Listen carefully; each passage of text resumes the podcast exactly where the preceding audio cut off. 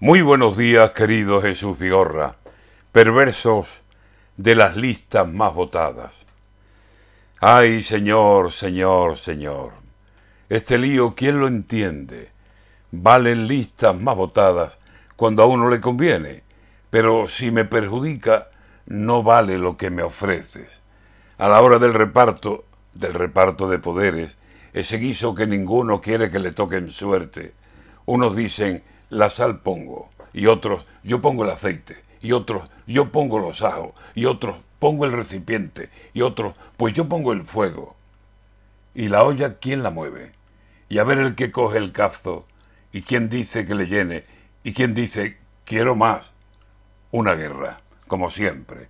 Ser la lista más votada es un gran problema, a veces, porque si son más de dos, diga usted cómo se entienden que hay pactos contra natura que son los que más convienen y pactos con los amigos que no nos dan intereses.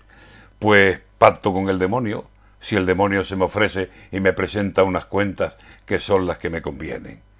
Es la hora del reparto y algunos pues no se entienden.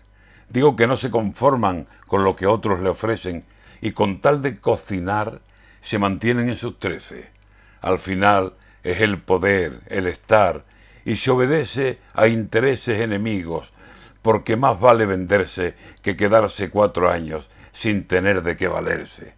Yo no pacto con aquel, pero es aquel el que tiene justo lo que necesito. ¿Qué hago? Digan ustedes. Ay, las listas más votadas. Esto me recuerda a veces al dueño de un buen jamón que cuando comer lo quiere ve que no tiene cuchillo y que el cuchillo lo tiene ya es mala suerte, señor, el enemigo de enfrente. Hora de formar gobierno. Nadie mayoría tiene.